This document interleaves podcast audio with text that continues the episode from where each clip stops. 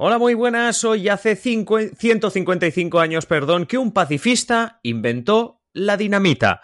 Hablamos de Alfred Nobel y hablamos de algo que cambió realmente la historia de prácticamente todo. Evidentemente de la ciencia por el invento, pero también de la historia y de los enfrentamientos entre los países, que es de lo que nos interesa también hablar. Pero hablaremos precisamente de este invento, de estos 155 años desde que Alfred Nobel, desde que este sueco inventase la dinamita. Así que hoy en Simple Política, el invento que, de Alfred Nobel que cambió la historia. Comenzamos.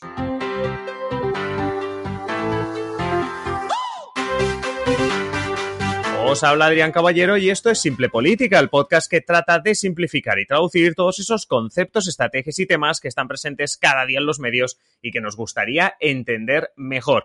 Y hoy hablamos no solo de un invento, hablamos de una revolución y que también tuvo su implicación en las relaciones internacionales y en cómo ha sido el mundo desde que hace 150 años, 155, perdón, años, Alfred Nobel inventase la dinamita. Como es viernes y como vamos a explicar una historia, pues qué mejor que hacerlo de la mano de Francisco Javier Rodríguez. Fran, muy buenas, ¿qué tal?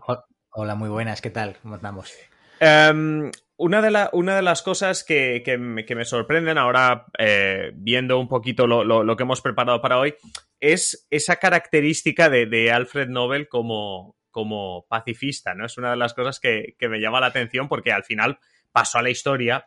Obviamente tenemos los premios Nobel, pero digamos que, que su invento, por, lo, por lo que acabaría pasando en la historia, es por este invento. 6 de mayo 1867, Alfred Nobel, pues, eh, bueno, pues eh, eh, eh, ahí es cuando empieza a recordarse ya su nombre eh, y hoy explicaremos qué supuso este invento para la historia del, ser humano y recordaremos el papel de Nobel, pues como decíamos, como pacifista también. Vamos a equilibrar un poco la, balanza. Cuéntanos algo más sobre él. Mira, ah, para empezar, Alfred Nobel nació sueco, nació en Estocolmo en el año 1833, 33 años antes de que patentara dinamita. Y su familia, digamos que se dedicaba a la industria química y del acero, por lo que el pequeño Alfred pues, creció rodeado de, ciencia y de tecnología, vaya, de innovación. Esto lo que hizo eh, que desde muy pequeño pues mostrara pues muchas aptitudes científicas y técnicas, ¿no?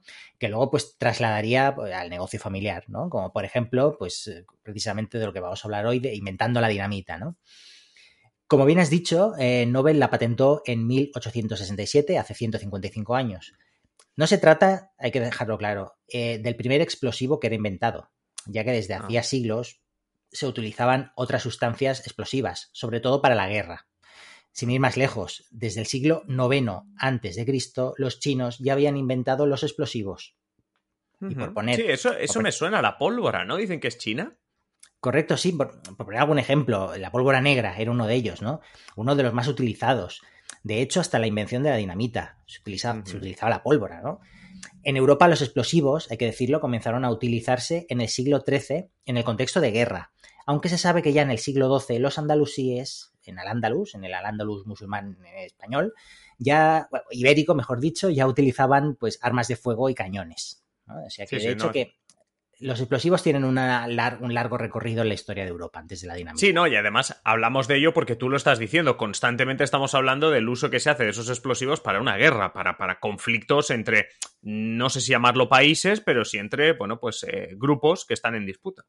Sí, sí después veremos minería y otro tipo de, actividades también, ¿no? Pero bueno, al final el, uso militar, ¿no? El uso bélico es el que, el que más ha quedado patente, ¿no? El, que más, el que más eh, importancia se le da, ¿no? Y se le ve. Hay que decir mm. que lo importante de la dinamita, como hemos dicho, no era la invención de un explosivo por sí mismo, sino más bien que la dinamita era un avance sobre una invención anterior. Y hay una historia aquí curiosa, ah, porque en 1847 el científico italiano Scanio Sobrero, que también era, también era químico, descubrió la nitroglicerina, que esto sonará, también otra sustancia altamente explosiva, y la descubrió en la Universidad de Turín. Eh, esperemos que no saliese por los aires la Universidad de Turín, porque al decirla la descubrió en la universidad, esperemos que no hubiese ningún accidente. Bueno, la Universidad de Turín siguió, siguió en su sitio. Sigue en pie, si vamos a Turín, sigue en pie. Pero a Sobrero pues no, no, le fue muy bien el tema del invento Y ahora explicaremos por qué, ¿no? Porque os preguntaréis, bueno, ¿y cómo se hace, ¿no? Como, ¿Cómo descubre uno la nitro, nitroglicerina, ¿no? Sí, ¿qué estás haciendo para llegar a ese momento? Bueno, este señor pues estaba mezclando en un frasco ácido nítrico concentrado, ácido sulfúrico y glicerina. ¿Sabes a quién me recuerda este señor? ¿Sabes aquel meme de la chica esa de la helioparda? Que, el de la piscina, antes, sí, Claro, antes del meme empieza a contar, he mezclado esto, esto, otro, la helioparda. Pues yo me imagino a Sobrero eh, ante el rector de la universidad diciendo, mira, la helioparda. La leoparda. Bueno, eh, la, conclusión del hecho es que mmm, lo que quedaba, en el, lo que tenía en el frasco, ¿no? Al moverlo un poquito, estalló. Y los cristales, pues le dejaron al químico unas marcas en la cara que le acompañarían de por vida. Así que la cosa vale. no fue a más, pero no acabó bien tampoco. No, claro, un premio no le dieron, pero el recuerdo se lo llevó. Correcto, ¿no? A ver, eh, la, la nitroglicerina, al menos en, en, este, en este año, era muy inestable. O sea, era tan inestable que Sobrero decidió eh, esconder su invento durante un año. No contarle a nadie que mezclando estos ingredientes, estas sustancias, podemos llegar a tener un explosivo tan potente, ¿no? Me pregunto cómo, cómo justificó las marcas de la cara. Bueno, esto al final, pues un químico pues, pues estaría mezclando. Un gato, tipo tengo, de, tengo, un gato. Un gato en casa, ¿no?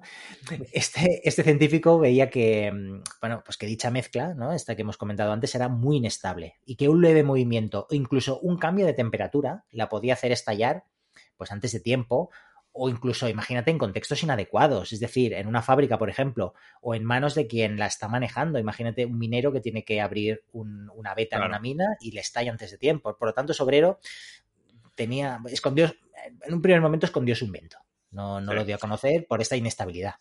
Uh -huh. Oye, y a ver, en esa época obviamente no había LinkedIn ni tan siquiera internet y es más difícil que a lo mejor entre, entre bueno, pues entre químicos y tal, y, eh, entre profesionales de que incluso están a, a, miles de kilómetros, es complicado que se conozcan, pero Nobel y Sobrero, que parece que iban por la misma línea de investigación, vamos a decirlo así, no sé, se conocían. Eh... Sí, se conocieron, eh, concretamente en el año 1850 en París. Eh, Nobel y Sobrero coinciden, ¿no? Uh -huh. Y de hecho fue un encuentro que marcó al joven Nobel, eh, que se embarcó a partir de ahí pues, en la búsqueda de un explosivo que garantizara estabilidad. Porque recordemos, la nitroglicerina era muy inestable, sí. por lo tanto, Nobel dijo, tenemos que inventar algo partiendo de esta base, pero que sea estable. No claro. pueden explotar las bombas en las manos, ¿no? A, a, to a, todo esto hay que decir que no, Nobel y su familia, desde que este tenía nueve años, vivían en San uh -huh. Petersburgo ¿no? Porque vale. su padre regentaba una fábrica de maquinaria y explosivos que iba como un tiro, nunca mejor dicho. Y allí, en Rusia, esto lo digo porque Nobel, estando en Rusia, o sea, Nobel y sus hermanos, los hermanos Nobel, pues recibieron una educación científica y humanística clave para desarrollar sus aptitudes. Por lo tanto, entre esta formación, el encuentro con Sobrero, pues digamos que Nobel era un candidato eh, sí. para, para ser el que descubriera una innovación que permitiera tener un claro. explosivo estable que en el caso de Nobel, digamos que era un negocio familiar esto de los explosivos, porque está diciendo que el padre tenía una fábrica. Sí, sí, tenía una fábrica de maquinaria, acero, explosivos, una fábrica química, ¿no? Por lo tanto, era, era, era algo familiar, ¿no? Era el negocio sí. familiar al final, ¿no? No obstante, en su búsqueda por encontrar el explosivo perfecto, si nos lo permitís decirlo de esta manera, los Nobel sufrieron pérdidas. Hay que decir que en el año 1864, el hermano de Alfred, Emil, muere en una explosión, en una explosión accidental en una fábrica de la familia. Claro, tiene sus riesgos. Claro, estás, estás jugando con, con, con, fuego, con bombas, ¿no? Mejor dicho, ¿no? Como se podría decir. Eh, igualmente, este hecho no, no, no, no echó para atrás a, a Alfred, a Alfred Nobel, no. ¿no? Que siguió uh -huh. probando cosas pues, para poder dominar este invento tan inestable, ¿no? Sí, sí. Ese mismo año, eh, un año antes, en 1863, eh, Nobel ya había dado un pasito y había conseguido controlar, controlar la nitroglicerina mediante un detonador. Vale, o sea, el, invento de, el invento de Sobrero, el de la nitroglicerina, él consiguió mejorarlo. Correcto.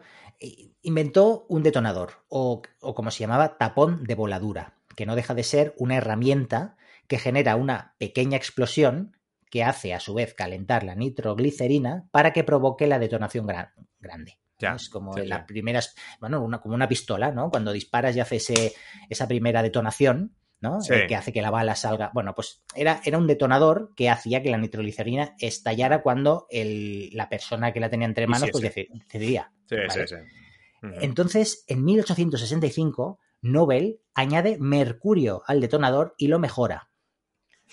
Dos años después. Y ya en 1867 consigue crear la dinamita.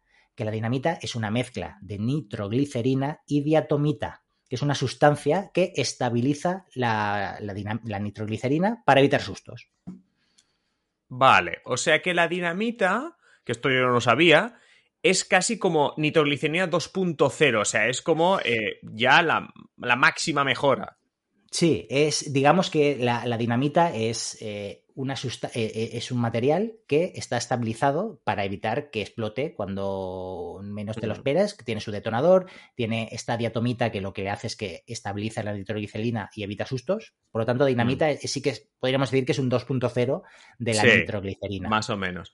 Y una de las cosas que también tengo entendido, así de, de lo poco que se conoce a nivel general, que conocemos todo desde Nobel, es que él no inventó la dinamita para hacer daño a la gente.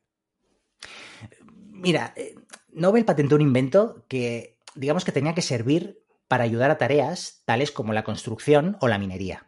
¿no? Esto era la principal idea de Nobel, ¿no? Em, yo qué sé, antes hemos hablado de minas, ¿no? A la hora de, hacer una construcción, una gran infraestructura, ¿no? Pues es em, pues tener dinamita para, tener estas detonaciones que ayuden en, la, construcción, ¿no? Aunque no se le escapaba, a Nobel no se le escapaba que su invento tendría derivadas bélicas. Ya. De hecho, eh, tan solo tres años después se usaría en el primer conflicto bélico, que era, eh, fue la llamada guerra, guerra franco-prusiana, que como su nombre indica, enfrentó a franceses y a prusianos, los antecesores de los alemanes, por así entendernos. De hecho, esta guerra la ganan los prusianos, por dar un poco de contexto, ¿eh? que dan pie al primer imperio alemán. Y digamos que es el gran conflicto anterior a la Primera Guerra Mundial y que además utilizó tecnología bélica de primer orden, como por ejemplo, pues esta dinamita. Esta dinamita. Yo recuerdo alguna clase de historia en la universidad en la que el profesor bromeaba, ¿no? Eh, que mientras que en el centro de Europa eh, franceses y alemanes utilizaban cañones y dinamita, aquí en España nos matábamos a porrazos y navajados en las guerras carlistas, ¿no? Por hacer un poco la, comparación de, tecnológica entre, entre, lo que era Europa y el, y el sur, de, y el sur de Europa. Sí, no, que, está, que bueno, que es lo que tú dices, que eso, esa dinamita pasó a ser como innovación, como la última tecnología en, la guerra. Entonces, sí que es verdad que es lo que te digo, que vale, o sea, e, es lo que tú dices, que sí, que él sabía que a lo mejor también se podía utilizar en las guerras y al final se acabó utilizando.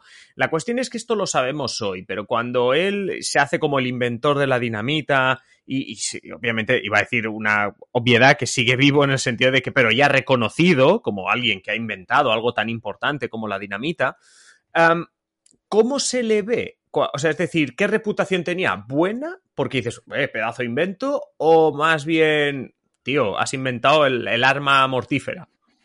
Mira, digamos que no acababa de ser buena la reputación, y sobre todo la de sus fábricas. Pero más que nada, más, que por el invento, eh, este invento mortífero, era porque hasta que no se acababa de estabilizar la dinamita, las fábricas de los Nobel eh, sufrían continuos accidentes. Era como, mm, bueno, como el que experimento hoy día, ¿no? Ahora, me viene a la cabeza, mm, disculpas por la comparación, ¿no? Por la comparativa. E, Elon Musk, ¿no?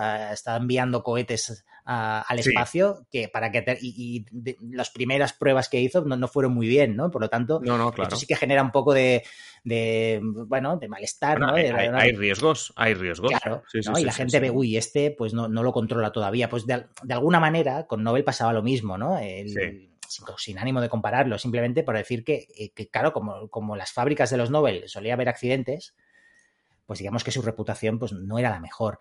Segundo, también, aparte, porque Nobel, aun consciente del impacto que su invento estaba teniendo en el mundo y en la política, desde el punto de vista bélico, él siguió patentando inventos como cohetes, cohetes que tenían que ser lanzados desde una lanzadera directamente armas, ya no una sustancia que te permitía... No, no, no, no, sí, sí. O sea, ya, ya se metía en el terreno militar.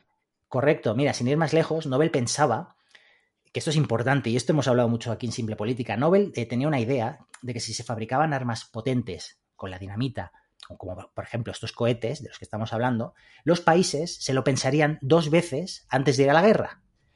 Es decir, él quería armas como elemento disuasivo podemos decir que es un precedente de la estrategia MAT, ¿Sabes que, sabes que eh, estuve justo el otro día viendo un documental de alguien que hizo algo parecido, o que la leyenda urbana dice que hizo algo parecido? Tesla.